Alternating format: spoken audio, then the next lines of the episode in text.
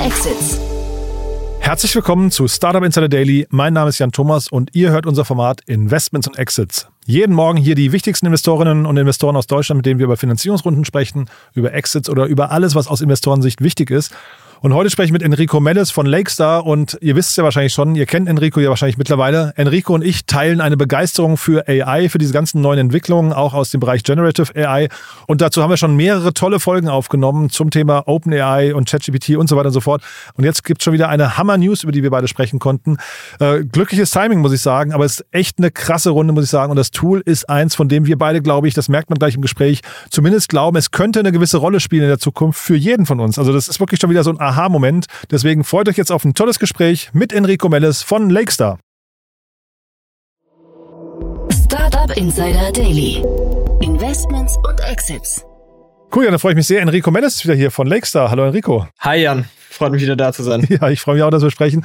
Und gerade im Vorgespräch schon gesagt, das ist, ähm, der Markt ist so ein bisschen verrückt. Ne? Wir haben auf der einen Seite Silicon Valley Bank, auf der anderen Seite diesen krassen, ja, ich weiß nicht, der uns ja auch so Spaß macht, dieser ganze Bereich AI, wo so unglaublich viel passiert. Und ich glaube, ja, wir, wir reden heute über den zweiten Teil, ne? Ja, genau. Aber äh, wie du schon richtig sagst, die äh, Tech-Industrie bleibt dynamisch und damit äh, spannend.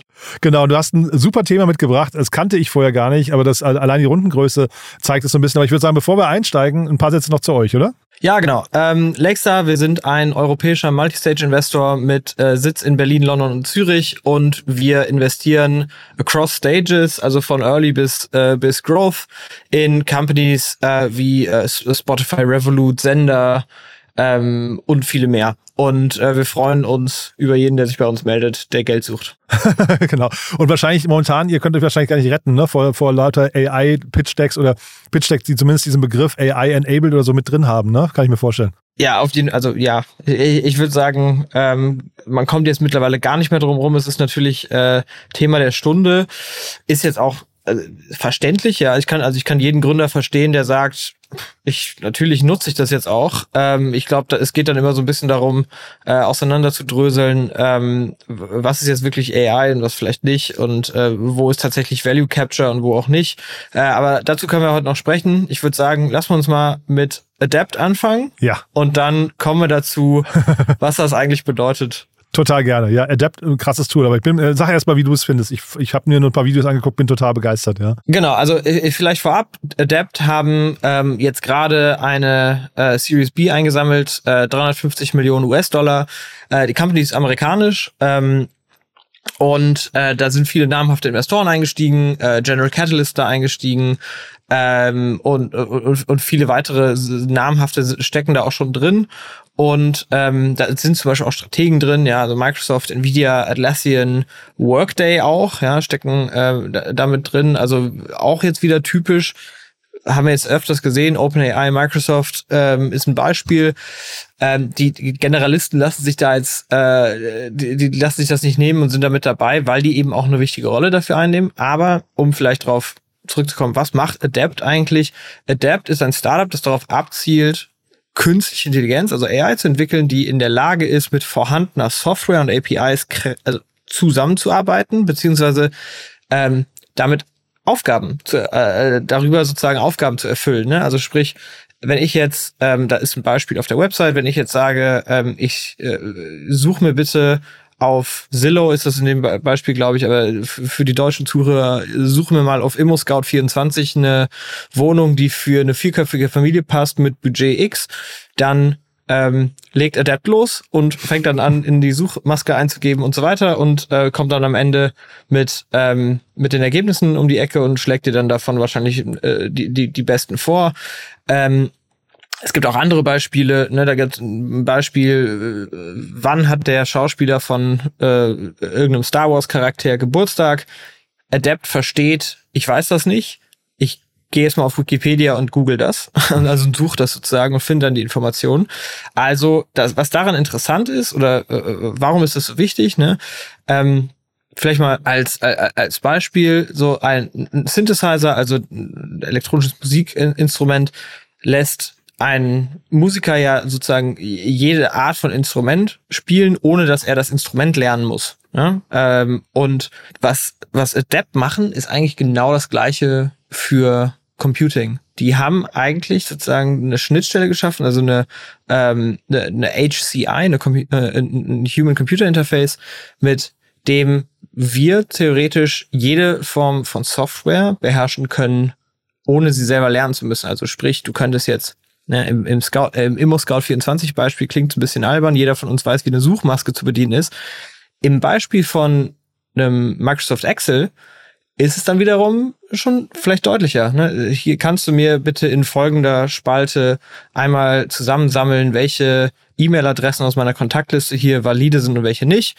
Ähm, bei den meisten Leuten hört es ja irgendwie bei einer äh, äh, True, also if und äh, True und False äh, Formel relativ zügig auf. Bei mir zum Beispiel auch. Ich bin jetzt, äh, ich, ich hasse Excel auch von, äh, auf, auf den Tod. Uiuiui, okay.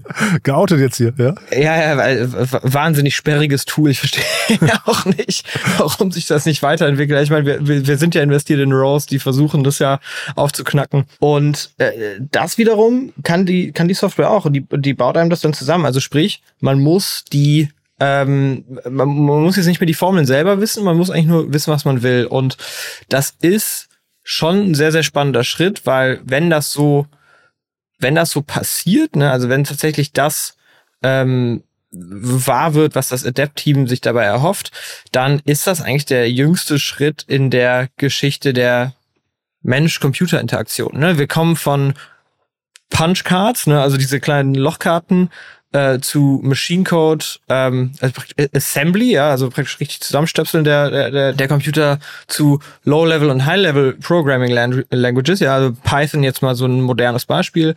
Ähm, aber auch die musst du ja lernen. Ne? Und wir sind jetzt an einem Punkt angekommen, wo sozusagen intuitive Sprache, die für uns einfach zu verstehen ist, äh, umgemünzt werden kann in na, Com Computerbefehle. Und ähm, das ist schon extrem spannend, weil das, ich, ich, ich will das Wort nicht über, überverwenden, aber das demokratisiert so ein bisschen den Zugang zu Technologie. Und das ist sehr, sehr spannend. Ach, also du findest demokratisiert. Ich hätte jetzt fast gesagt monopolisiert, weil ich finde das total äh, spannend. Die, wenn man das jetzt ja. mal weiterdenkt, ist es ja eigentlich, du hast gesagt, sie haben ein ähm, äh, Human-Computer-Interface gebaut, aber eigentlich könnte es ja auch das Human-Computer-Interface werden. Ne? Also man könnte ja eigentlich sagen, dann ist so ein Google oder wer oder auch, auch jedes Tool, was du eigentlich benutzt, was du gerade genannt hast, eigentlich überflüssig, weil im Prinzip die Schnittstelle ganz neu definiert wird, oder? Ja, also ich, glaube, äh, wenn man es von der Seite betrachtet, äh, welche äh, ist da eine Company, die das, die das sozusagen kontrolliert? Ja, dann ist das sozusagen der Fall. Ja, dann würde sich ein Adapt vor den Browser schnallen und dementsprechend, ähm, also man kann natürlich, man kann natürlich behaupten, man braucht dann dennoch noch den Microsoft Excel, die Microsoft Excel Lizenz oder äh, die Photoshop-Lizenz, aber wie das Ganze dann äh, verwendet wird, da hat sich dann jemand äh, sozusagen dazwischen geschnallt. Und weil es ist ja ein Layer, ne? Vielleicht nur kurz nochmal, es ist ja, wenn ich es richtig verstanden habe, ist es ja so ein kleines Pop-up-Layer. Ähm, ich ich, ich habe das Tool jetzt noch nicht benutzt, ich kenne jetzt nur die Videos, aber es ist ein kleines Pop-up-Layer, was quasi zwischen dir und dem, äh, also zwischen dem Nutzer und dem eigentlichen Programm hinterher äh, lagert, ne? Richtig, also das jetzige Produkt, äh, ACT One, ist sozusagen ein Overlay-Fenster, das über sozusagen bestehender äh, Software wie Google Chrome oder Salesforce angezeigt wird und in, Zukunft auch mobil verfügbar sein soll und das in, in das man sozusagen dann seinen Prompt ähm, reinhacken kann und dann legt, legt die Maschine fleißig los. Und mir sind die Grenzen nicht ganz klar, Enrico. Ne? Deswegen habe ich gesagt, irgendwie klingt das so nach einer potenziellen Monopolstellung. Ich meine, die Rundengröße zeigt das ja auch. Ich meine, wir reden ja über das Series B und dann 350 Millionen Dollar, das ist jetzt auch nicht ganz normal, ne? Ja, genau. Vor allem dadurch, dass die Company eigentlich noch nicht live ist. Ne? Also sprich, man kann jetzt sich nicht einfach anmelden und loslegen. Ja, äh, ich, ich habe keine Ahnung zu potenziellem Umsatz das sind aktuell 25 Leute in diesem Team, ja, und die sind jetzt irgendwo nördlich von einer Milliarde bewertet.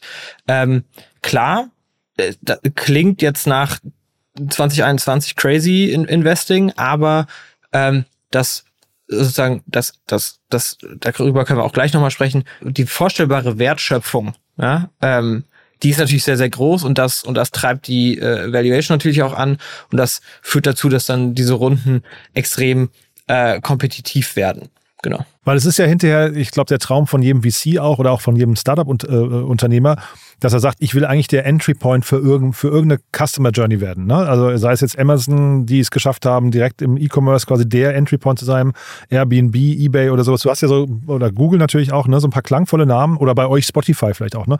Ähm, ja, ein paar klangvolle Namen, die einfach für, für ein ganzes Genre stehen. Und das hier könnte ja quasi genreübergreifend äh, so, so ein Entry Point werden. Ja, genau. Also äh, wir hatten ja beide auch schon mal in, ich, ich weiß gar nicht mehr in welchem Zusammenhang, aber äh, schon mal drüber gesprochen, warum ähm, ein Google, ein Apple oder ein Microsoft so powerful sind. Ne? Weil die, dadurch, dass sie das Betriebssystem stellen, in, in Apples Fall sogar äh, die Hardware komplett kontrollieren, sind sie natürlich äh, ne, mehr oder weniger der, der Gatekeeper für, für jeden anderen. Ne? Sieht man jetzt auch daran, was Apple durchgeführt hat, was Marketingdaten und so weiter angeht und ähm, wie die ihren App Store managen und so weiter. Ähm, an diese Schnittstelle will man rankommen und da gibt's eben nicht mehr so richtig viel Freiraum, da ranzukommen. können auch drüber reden, ob wir, also man kann auch drüber sprechen, ob man wirklich glaubt, dass Adapt das schafft oder ob nicht schon das Investment von Microsoft in Adapt auch schon ein Zeichen dessen ist, dass die das auch nicht ohne einen der Großen hinbekommen. Ja? Aber klar, das sind natürlich die, die großen Wetten, auf die man, auf die man hofft. Ähm, und natürlich der sozusagen, man, man setzt ja auch auf große Paradigmenwechsel. Ne? Und der eine, und dieser Paradigmenwechsel ist, glaube ich, der Wechsel hin von, naja, sozusagen von ähm, klassischer Code-Anwendung ja, zu Prompting-Anwendungen, ja, die also sozusagen nur mit Natur, natürlich sprachlichen Anweisungen verwendet werden und damit natürlich für deutlich mehr Menschen zugänglich sind als jetzt ein Python-Only-Tool. Ja. Mhm diese, diese sagen wir, Paradigmenwechsel, Veränderung der Wertschöpfungskette und ähm, was sich daraus resultieren, vielleicht auch Veränderung von Geschäftsmodellen oder auch Geschäftshoheiten. Dieses Beispiel, was du genannt hast, mit ähm, irgendwie Immo-Scout und dann wird da quasi nach und nach so, wird so ein Prompt eingegeben, als wäre es ein Mensch das könnte ja auch schon noch nur eine Zwischenstufe sein, weil ich frage mich halt eben, welche Rolle spielt eigentlich ein Immo-Scout in der Zukunft noch? Ähm, muss der Mensch, also muss eine Maschine den Menschen simulieren, weil das Verhalten von Menschen bisher ist ja auch so ein bisschen quasi, ähm, ich weiß nicht, so aus den Ursprüngen des Internets entstanden. Ne? Das ist ja jetzt vielleicht auch gar nicht mehr das Verhalten, mit dem man in der Zukunft dann surft nach, nach Informationen. Ja, genau. Also ich, ich meine, ich finde ich, ich, ich finde die Vorstellung schon glaubhaft, dass, dass irgendwann unser User-Interface einfach sehr, sehr anders aussieht, weil wir natürlich also warum müsste ich jetzt erstmal sozusagen meinen Weg auf ImmoScout24 versus anderen Player finden genau. und dann, um dann zu entscheiden, ähm, äh, wo ich sozusagen meine, meine Immobilie suche. Am Ende, wenn, wenn die Maschine entscheidet, wo sie glaubt, das beste, die besten Ergebnisse zu finden oder unter allen, die sozusagen zu suchen, ja, dann, ähm, dann ist da sozusagen ein Zwischenschritt entstanden, der wahrscheinlich die, also die sozusagen das komplette, die komplette Go-to-Market-Strategie von so einer Company verändern kann. Ne? Und das ist sehr, sehr spannend. Ich glaube, da sind wir noch, da sind wir noch Tacken von weg, ja, aber jetzt auch nicht mehr so wahnsinnig weit. Ich glaube, die Limitierung dieser Modelle sind schon auch wichtig zu verstehen. Also klar, die äh, Zukunftsmusik ist, ist groß und ich glaube, dieser Paradigmenwechsel klingt natürlich sehr ähm, das, das, das klingt wie ein tektonischer, ne, tektonischer Shift sozusagen, der vielen auch, glaube ich, ähm, ne, ähm, auch, auch ein bisschen Angst machen kann. Ne? Also werde ich jetzt irgendwie weg, wegautomatisiert. Mein, ich meine, ich als VC, so, so viel Daten wie ich typischerweise so am Tag in unser CRM reinhacke, könnte ich, mir, könnte ich mich auch fragen, ob das nicht die AI dann auch für mich machen könnte, aber wo hört es dann auf? Ja, also alle die Fragen kann man sich natürlich stellen. Aber ich glaube, äh, man muss schon auch an die Begrenzung dieser Modelle aktuell noch denken. Ne? Also alle Transformer-basierten Modelle, also auch GPT-3, sind noch nicht zuverlässig genug für hochriskante Anwendungen. Ja, also ich glaube, das obvious Beispiel wäre Psychotherapie. Ja, ähm, die die ein oder anderen Halluzinationen, ähm, die ChatGPT hervorgebracht wird, jetzt ChatGPT-4 auch immer noch hat, ja, also nicht los nicht losgeworden ist zu einem großen Teil. Ähm, sorgen natürlich dafür, dass die jetzt nicht, dass jetzt der, der, der, der Freshfields-Anwalt jetzt nicht mal eben äh, von ChatGPT platt gemacht wird, weil ich glaube, da ist Accuracy und äh, Reliability natürlich ein, ein wichtigerer Faktor. Ja?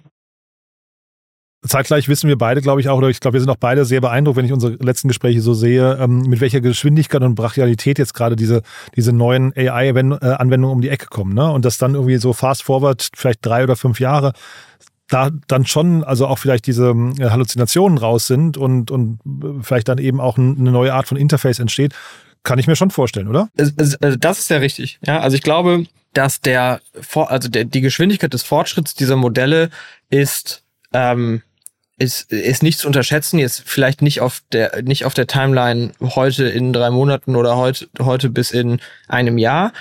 Aber in fünf Jahren sieht das Ganze halt schon sehr, sehr anders aus. Ich glaube, man muss sich aber trotzdem vor Augen führen, dass es gibt Limitierungen, die sind eigentlich inhärent in diesem Modell. Ne? Also Modelle wie ein GPT-3, ein VPT, ein ACT-1, jetzt von Adapt, sind auf Internetdaten trainiert und optimiert und ähm, um sozusagen Aktionen oder äh, ne, Token zu lernen.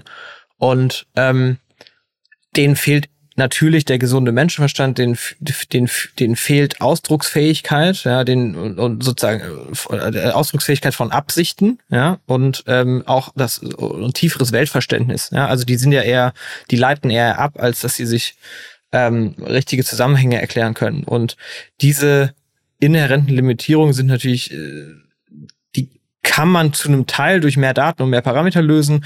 Andere, also Teile davon sind aber wirken sehr, sehr intrinsisch. Ja, also wir sind immer noch, also wir sind noch etwas weiter weg von der AGI, als man so denkt. Ja, die allgemeine Intelligenz ist das jetzt nicht. Und ähm, dementsprechend muss man schon sich fragen, in welchen in welchen Zusammenhängen das Sinn macht. Ne? Also der zum Beispiel ein Nutzer von Adapt, der jetzt ein Haus in Berlin sucht für unter äh, 500.000 Euro, der Adapt findet das, das Haus, aber Adept versteht natürlich nicht die Absicht hinter der Frage. Ja, und äh, da also ist ein Haus unter 500.000 Euro in Berlin, dann ist Adept ein Zauberer, muss ich sagen, ja. ja äh, Berlin im weiteren Sinne. Ja, ja, ich Spaß. genau. Ja, aber also falls jemand eins hat unter den Zuhörern, dann wäre ich Gerne auch an Adept vorbei, direkt zu Enrico, ne? Genau. ja. Nee. Aber ich finde super, du hast gerade so einen Begriff genannt, also es klang fast so wie äh, so letzter Strohhalm, an dem man sich festhalten kann, so gesunder Menschenverstand, finde ich in dem Kontext total cool. Ja, ein schöner Begriff.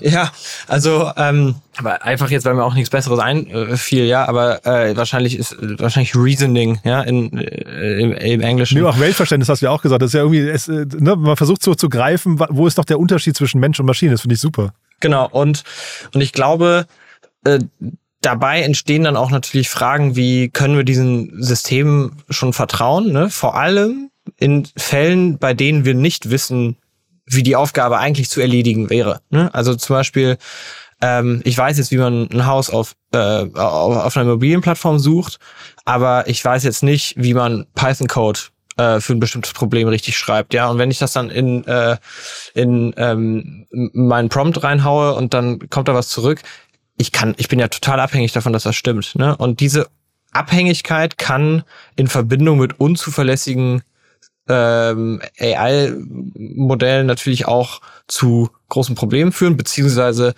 auch einfach ne, für, eine, für ein Unvertrauen sorgen, was am Ende sozusagen auch dabei behindert, ähm, diese Technologie richtig anzuwenden. Ne? Das heißt, zu einem gewissen Degree ist, äh, also zu einem gewissen Grad sind wir schon auch noch immer in der Lernphase und in dieser Lernphase werden wir so für uns erörtern können, für welche Tasks eben AI vernünftig funktioniert, für welche nicht und wo man äh, und wie man damit umgeht, was da sozusagen an Output auch rauskommt. Jetzt hast du gerade gesagt, die sind schon mehr als eine Milliarde wert, seit gleich 25 Leute. Das heißt, jeder von denen ist mit so 40 Millionen bewertet, ne, pro Kopf. das ist irgendwie auch eine, eine Hausnummer. Äh, siehst du ein Geschäftsmodell, was das rechtfertigt? Das ist halt, das ist eine interessante Frage. Ne? Ich glaube, ähm, aus Investorensicht, äh, ne, woher, wo, woher kommt das? Die Begeisterung kommt natürlich eigentlich am Ende über die über die Gründer und die und die Größe der Vision. Ja, am Ende sagen wir, wer sind die Typen und naja, die ähm, Luan, also der CEO der Company, der war Vice President for Technology bei OpenAI. Der ist dann äh, zu Google gewechselt und hat dort auch an großen Modellen äh, gearbeitet. Seine die Mitbegründer ähm, Vaswani und Parmar he heißen, die sind übrigens auch schon wieder äh, ausgestiegen, um die nächste Company zu gründen. Echt? Ähm, genau, die haben aber, die haben zusammen den Transformer erfunden, ne? also den KI-Durchbruch, für den das äh, T in GPT steht. Ja, Ach. also die waren bei Google dafür verantwortlich, mit dieser Technologie erstmal um die Ecke zu kommen. Also das ist ein Team, würde ich sagen, kann man schon drauf setzen, dass die zumindest wissen, wovon sie reden. Ja, und deswegen da entsteht dann natürlich der Hype. Und äh, woher woher kommt das? Ne? Wir haben in Verbindung mit sozusagen den, den Fähigkeiten dieser Modelle jetzt eigentlich erst gesehen, wie AI bzw. Machine Learning im, also einen Einfluss haben kann auf, ähm, auf Verticals wie Coding, ähm, Writing, äh, Kunst, Musik. Ne? Das ist bisher eigentlich noch nicht der Fall gewesen. Bisher war das immer eher so im, im, im, Date, im, im, im Anwendungsbereich Data äh, irgendwie Business Analytics, Data Analytics oder oder äh, oder eben eben rein theoretischen äh, Research-Bereich irgendwie spannend, aber hättest du jetzt jemandem vor zwei, drei Jahren erzählt, so, ähm, ja, hier Musik schreiben kannst du bald mit einem Prompt, dann hätten die gesagt, ja, aber es klingt wahrscheinlich nicht so geil.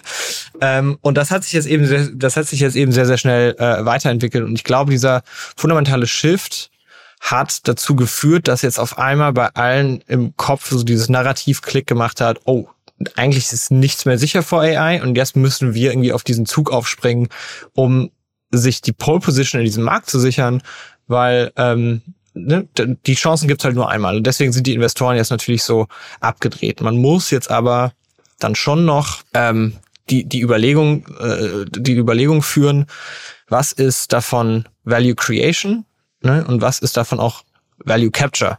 Und ich glaube, okay, das, ist eine Unter das ist eine, Unterschied eine interessante äh, Unterscheidung. Heißt aber auch, ähm, also hier, das klingt fast so nach einer, aufgrund des Gründerteams nach einer Safe Bet. Ne? Da, da geht man also hin und sagt, die wissen, was sie da bauen und man hat so viele Möglichkeiten, das hinterher zu monetarisieren, äh, monetarisieren. Das ist wahrscheinlich für den jetzigen Moment gar nicht so wichtig, das schon zu wissen, ja? Ja, also sagen wir mal so, das, das ist eigentlich die Frage. Ne? Ähm, ich habe ein bisschen lange gebraucht, um auf deine, auf deine eigentliche Frage zu antworten. Sorry, aber. Nee, mach gar nicht. Ja, ja, ist ja hochspannend, ja.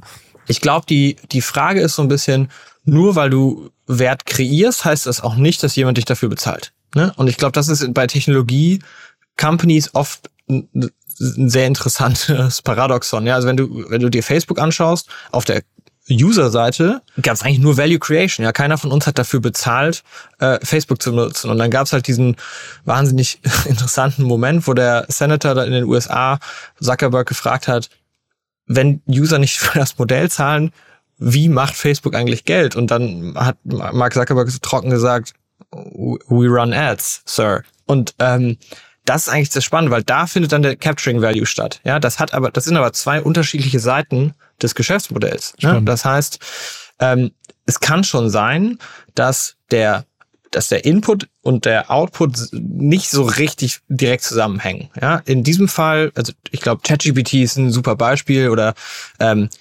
GPT Plus heißt es, glaube ich, das Premium-Produkt. Also ich, ich, ich, ich benutze das. Genau, ChatGPT Plus heißt es, über das man jetzt auch ähm, äh, GPT-4 nutzen kann. Da zahlst du eine Subscription und damit finanziert das, äh, damit finanziert OpenAI natürlich auch die horrenden Kosten und das ist, das, das ist ein sehr direkter Weg. Ja, jetzt könnte man sich noch vorstellen, ob daraus andere entstehen, aber die eigentliche, die eigentliche Frage ist, wann hat das mal nicht geklappt ne, und wann hat das geklappt? Und es gibt viele Fälle, wo das nicht geklappt hat. Ne? Also ich glaube, ähm, wahnsinnig, wahnsinnig irgendwie Medien, ähm, ähm, also ein Trash, der wahnsinnig viel Medien auf sich gezogen hat, war Quibi, ja, diese Viewing-Plattform in den USA.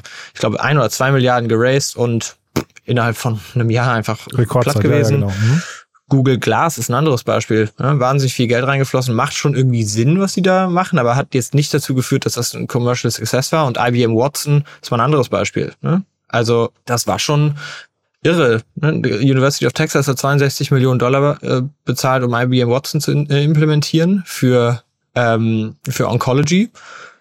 Ah, und dann ein Jahr später haben sie es wieder platt gemacht, ja, weil es weil es weil es doch nichts gebracht hat. Und das jetzt Adapt und ähm, Runway zum Beispiel auch. Ich weiß nicht, ob, äh, ob man hier Runway kennt unter den Hörern, aber es ist ein sehr, sehr spannendes äh, Software-Thema für Video Creation. Ähm, die, die sammeln gerade Geld ein auf mehrere hundert X oder Infinite, sozusagen, wenn sie kein Revenue machen, ihre äh, äh, Multiples auf, äh, auf ihren Revenue. Und ähm, die Frage ist dann, wo kommt das dann tatsächlich? Ne? Und ich glaube, in AI wird das interessanterweise deutlich schwieriger, als das, als das viele vermuten. Und das hatten wir schon, also ein Grund dafür, ähm, den wir schon besprochen hatten, war Distribution. Ne? Ähm, wenn ein Player wie Microsoft oder Amazon oder Google in sowas mitmischen, äh, Microsoft ist in einer äh, hat, hat Millionen von Firmenkunden, hat äh, me, äh, hunderte Millionen von ähm, von, von Nutzern, an die sie ihre ähm, Produkte äh, vertreiben können. Als die Teams gelauncht haben, war Slack schon deutlich in der Bredouille. Ne? Und ähm, hier genauso. AI ist, ein, ist eine Technologie und diese Modelle sind so gebaut, dass man die eben per API anzapfen kann. Die Differenzierung kommt eigentlich in den wenigsten Fällen übers Modell. Die Differenzierung kommt eben in, über das Einbetten in ein User Interface. Und ähm, ja, das muss eben nicht heißen, dass man, ähm, dass man eben diesen Value auch capturen kann. Ich glaube, Jasper ist ein super Beispiel. Ne? Äh, Jasper AI, das Copywriting-Tool, ähm, was, die haben auch wahnsinnig viel äh, Geld geraced. Die sind auf 80 Millionen, ne? oder so, ne? Genau, die sind auf 80 Millionen Revenue auch gewachsen, was jetzt schon wirklich sehr, sehr stattlich ist. Und naja, dann die haben halt auf OpenAI gebaut, ne? Also die haben, ähm, die haben praktisch eine äh, nicht ihr eigenes Foundational Model gebaut und dann hat ähm, OpenAI natürlich deren, die sind dann an den Markt gegangen mit ihrem Produkt und auf einmal wurde allen klar, hm, also das, was ich, wofür ich hier bei Jasper bezahle, das kann ChatGPT auch, aber interessanterweise umsonst. Und dann war das auf einmal ein echter Schockmoment für Jasper und deswegen haben die jetzt angefangen, ähm, fast, jetzt nicht panisch, ja, aber sehr, sehr intensiv nach Wegen zu suchen, um diesen Value Capture aufrechtzuerhalten. Und die sind jetzt sogar so weit expandiert, dass sie sagen, wir bauen unsere eigenen Modelle, damit wir besser personalisiert oder customized für unseren äh, Kunden äh, Werbecopy schreiben können. Also einfach, die versuchen jetzt ein Modell zu entwickeln, ein Foundational Model zu entwickeln, mit dem sie das dann besser können als OpenAI. Aber sonst, sonst zahlt da ja niemand 500 Dollar im Monat für weil auch vielleicht eben tatsächlich AI als sich, äh, an sich erstmal eine Commodity wird. Ne? Das, kann, das kann schon sein. Ähm, und weil dieses Distributionsthema, was du gerade angesprochen hast, das äh, hat mich erinnert an äh, Aleph Alpha hier aus, aus Deutschland, die irgendwie, ich glaube, so vier oder sechs Wochen, ich weiß jetzt nicht, ob ihr seid da, glaube ich, nicht investiert, ne? Ähm, Doch, wir sind investiert. Ah, ihr seid sogar investiert, ja, guck mal, das, das wusste ich jetzt gar nicht. Aber da habe ich dann äh, gedacht, hoppla, die, die ähm, sagen so vier Wochen nach dem ChatGPT ähm, Microsoft-Deal, hey, unser Tool ist genauso gut wie ChatGPT äh, GPT und ähm, da habe ich dann mich genau an dich erinnert und habe gedacht, naja, aber das Distributionsthema wird halt eben äh, wahrscheinlich der harte Kampf, ne? Ja, wobei äh, die Differenzierung von einem Aleph Alpha liegt ja ehrlich, äh, liegt ja ehrlich gesagt nochmal woanders, ne? Okay. Nämlich darin, dass die eben ein Produkt entwickelt haben, was auch äh, Enterprise Grade funktionieren kann, vor allem was auch Themen angeht wie Privacy und so weiter, ne? Und da sind wir in Europa schon auch in einem signifikant anderen Markt unterwegs für diese, äh, für die, für die Entwicklung solcher Anwendungen, ne? Also da kannst du vielleicht auch mal ähm, äh, Jonas, den Gründer, dazu einladen. Äh, der kann dir dann noch mehr dazu erzählen. Ähm, aber äh, grundsätzlich hast du völlig recht, ne? Die Distribution von so einem Modell ist schwierig hinzubekommen. Die Frage ist natürlich, für welchen Kunden, für welchen Use Case vertreibt man seine, seine Software wie? ChatGPT jetzt, ne, sozusagen einfachere Anwendungen, ähm, äh, relativ hohe Inaccuracies und so weiter, die sind mit Microsoft schon echt sehr, sehr gut bedient, dann sozusagen an, an jedermann zu verteilen.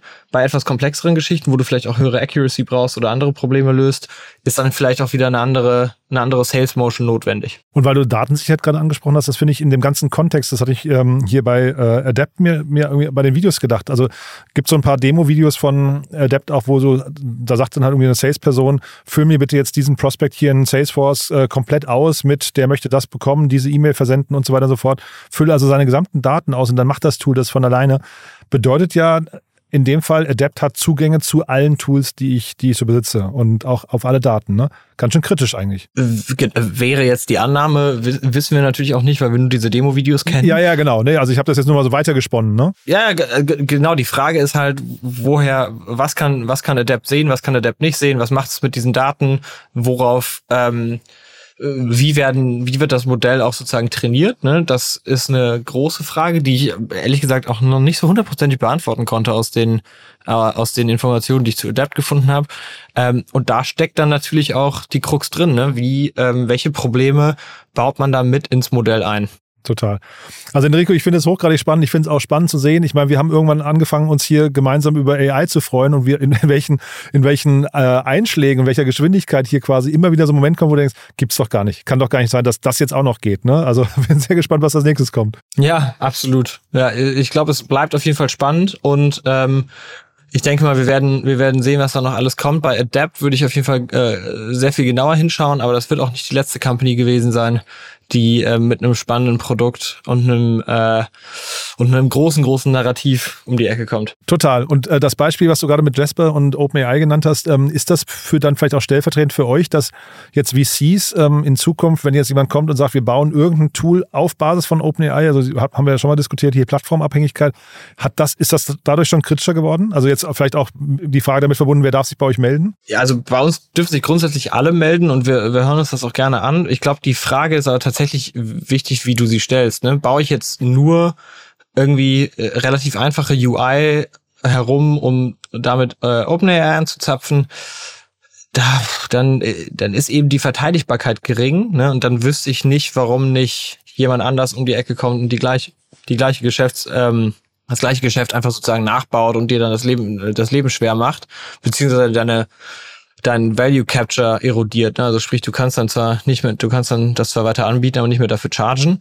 Ähm, spannend würde es eben, wenn du relativ hohen Grad an Komplexität und äh, auch sozusagen Novelty hast, was das, was UI UX angeht. Ne? Also wenn du sprich Software baust, die irgendwo im Hintergrund auch vielleicht OpenAI nutzt, aber eben nicht deren zentraler äh, Value Creation Punkt eben ähm, nur das Foundational Model ist, dann ist es spannend.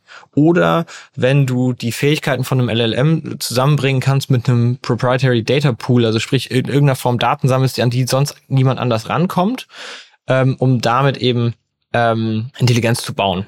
Ich habe gerade noch mal äh, kurz drüber nachgedacht, äh, vielleicht noch als letzte Frage dazu, ähm, auch, auch aus eurer Sicht jetzt hier als europäischer VC. Ähm, äh, Adept hat die letzte Runde im April 22 äh, geraced, das, äh, oder die erste Runde wahrscheinlich damals. Ne? Das waren damals schon 65 Millionen. Mhm. Du hast jetzt gesagt, das sind 25 Leute. Jetzt sagen wir, die haben von mir aus, das sind wohl situierte Leute, die auch ein höheres Gehalt haben, aber da fließt doch wahrscheinlich trotzdem sehr viel Geld gerade in das Trainieren eines Modells. Ist das etwas, wo wir überhaupt als, als europäische, deutsche VCs überhaupt mitstinken können? Also das ist ja, das ist unser Ziel. Ja, das muss auch unser Anspruch sein, weil ich glaube, wir können, äh, wir, wir, wir sollten und wir können diese Themen auch in, äh, in Europa entwickeln. Das ist natürlich auch eine Frage von, wie funktioniert der Finanzmarkt? Haben wir hier genügend äh, Kapital zur Verfügung, um das auch zu tun? Mhm. Aber man sieht es an Aleph Alpha. Wir haben auch hier ähm, AAA World-Class Teams, die an solchen Problemen arbeiten und äh, diese Probleme auch auf ihre eigene Art und auf, auf einen europäischen Weg hin sozusagen äh, lösen können. Und ja, klar, viel Geld fließt in das Trainieren der Modelle, aber das kriegen wir hier eben auch hin. Ne? Und ähm, ja, die, die, Frage bleibt am Ende sozusagen, wie sieht unsere, unser Selbstverständnis aus? Ne? Lassen wir solche Geschichten immer nur in Amerika entstehen, weil wir hier immer sagen, okay, unser Talent findet hier nicht die Möglichkeit, sowas zu bauen und wandert dann ab? Oder entwickeln wir eben den Anspruch, solche großen Wetten selber zu finanzieren. Und deswegen, das ist uns bei Lexter sehr, sehr wichtig. Das haben wir mit ESA Aerospace so gemacht für Space Tech und das haben wir äh, mit Aleph Alpha so gemacht für äh, AI. Ähm, wir glauben, dass wir das auch in Europa können und sollten. Perfektes Schlusswort.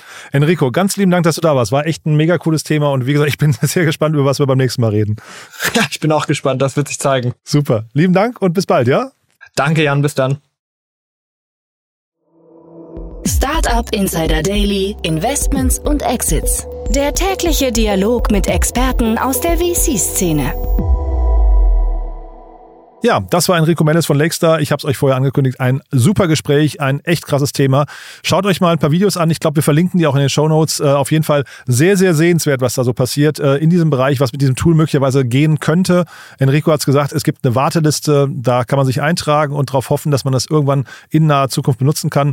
Macht auf jeden Fall echt Laune und ja, uns hat's beide gekribbelt. Wir sind, glaube ich, wenn es rauskommt, die ersten Heavy User hier in Berlin. Auf jeden Fall war das, glaube ich, gerade der Konsens zwischen Enrico und mir. Wenn es euch gefallen hat, was wir heute besprochen haben, dann gerne weiterempfehlen an Menschen, die genauso von künstlicher Intelligenz begeistert sind wie Enrico und ich. Vielleicht kennt ihr jemanden aus dem Freundes- oder Bekannten- oder Familienkreis oder Arbeitskolleginnen, Kollegenkreis, der oder die sich diese Folge mal anhören sollten. Dann schon mal vielen Dank fürs Weiterempfehlen und ansonsten euch erstmal einen wunderschönen Tag, einen guten Start in die Woche und ich hoffe, wir hören uns nachher wieder. Wir haben noch tolle Interviews für euch oder ansonsten, ja, wahrscheinlich spätestens morgen. Bis dahin, alles Gute. Ciao, ciao.